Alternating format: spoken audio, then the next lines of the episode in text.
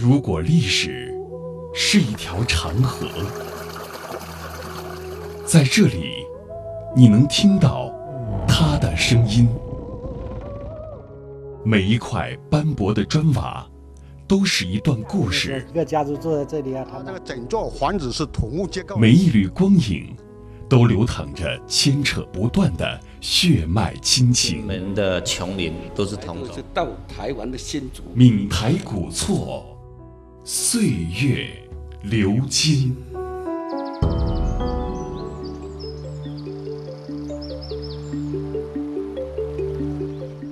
和平古镇是福建省历史最悠久的古镇之一，地处邵武市西南部，面积一百九十二平方公里，建制始于唐朝，是一处中国罕见的城堡式大村镇，也是中国迄今保留最为有特色的古民居建筑群之一。和平古镇导游黄学义介绍，在古代，和平是邵武通往江西、泰宁。建宁、汀州的咽喉要道，到了唐代，小小的村落逐渐发展成为集镇，皇室家族也成为了人丁兴旺的一大望族。说到和平皇室，就不得不提到一个名字——黄翘。和平这地方是著名的江夏黄祖籍发源之地，啊，全球姓黄的有一半都是合并出去的，所以共同的祖先啊叫黄翘。黄翘。唐懿宗咸通十二年出生，在后周广顺三年过世，九五三年享寿八十有二，无病而终。历任过千户长、江夏太守、后唐工部侍郎等等。一生当中娶了三房夫人，长房姓上官，二房姓吴，三房姓郑。每房夫人各安天命，俱生儿子七名，死于二十一个儿子，啊，唯独一个女儿。西元九百零七年，唐朝灭亡。工部侍郎黄翘回到了家乡和平，由于儿贤子孝，常在身旁奉侍，他晚年生活过得既舒心又快乐。然而，他在八十岁寿辰这一天，却把二十一个儿子召集在一起，宣布了一个令所有人震惊的决定：只留下长子侍奉双亲，其余的儿子都要离开家乡，独自去闯天下。在父亲黄翘的激励之下，二十一个儿子一共出了四名进士、八名将军。从此之后，黄氏家族不断地仿效祖辈的做法，孩子一旦成年，就要离开长辈身边，自己出去闯荡打拼。如今，黄翘的后裔子孙遍布世界各地，已达一千七百多万人。黄翘不仅给家族后人留下了自强自立的精神，也通过他在古镇中建立的和平书院，把这种精神传递给每一个和平人。那现在是到了和平书院，嗯，和平书院它是我们中国封建历史上闽北地区第一个最早的宗族家族学校，嗯，啊，创建唐代末年。啊，公元九二六到九三零年，就唐天成元年，到了乾隆三十四年再次重修，嗯，所以现在这风格都是乾隆的，而不是唐代的，嗯，它一直沿用到了一九六八年，啊，一九六九年才盖和平中心小学，所以使用时间多达千年。和平书院的北向大门设计非常的讲究，顶部形状像一顶官帽，反映了古时读书为做官。学而优则仕的思想，三扇门形成了一个品字，蕴含深层的意味。那么这书院外大门造型呢，很有个性化。我们可以看看，两边是拱门，不走人；中央大门也叫立门，它是走人的，堂堂正正的做人。它左右两个口，把上面拱门给它去掉，左右两个口，上方一个口，三口为品。表示万般皆下品，唯有读书高啊！对，而且它像本翻开书的卷子，门底上它是用横梁瓦片给它封顶，所以它的说法表示学有止境。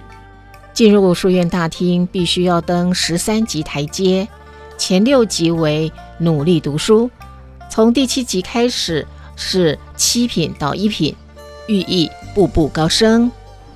它的意义非同一般，因为书院它是求学的地方。求学，他就一定要经科举考试，所以这十三个台阶是这般解释：前三院士高中为秀才，后六乡试高中是举人，举人第一名为谢元，再九会试高中叫贡元，贡元的第一名就叫会员啊。十二为进士，十三进士第一名叫状元，所以它整体说法表示着读书步步高升。这是他的上帝对他讲学的学堂主体，你看，地面的砖啊，坑坑洼洼，嗯，这就证明这个历史非常久远，而且生源众多。对，那对面有一块雕刻物啊，它是阳刻大字四个字体，天开文运，它造型就像本翻开书的书卷，嗯，打开书的卷子，开卷有益啊。那这三块匾啊，你看。万世师表、礼义廉耻、和平书院。和平书院开创了古镇宗族办学的先河，是闽北地区最早的书院之一。不仅是皇室子弟，古镇及周边的年轻学子也纷纷慕名而来。一时之间，原本偏居一隅的小镇，成为了当时闽北地区的文化教育中心。宋代著名理学大师朱熹。城门立雪的杨时都曾经到和平书院讲学布道。一千多年来，和平书院滋养了一方文脉，培养了一百三十七名进士和无数的名人贤士。和平古镇也有了进士之乡的美誉。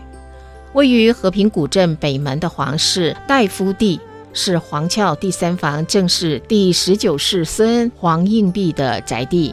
该门皇室自雍正到嘉庆间，祖孙三代均告封为大夫，位为一门三代夫。黄应弼是清嘉庆十七年奉职大夫，直隶州五品知州。皇室大夫地一共有三座院落，分别位于和平主街东西两面，占地面积两千多平方米。皇室代夫地主院落建筑技艺精湛。砖石构牌坊式八字门楼，砖雕精美，富丽堂皇。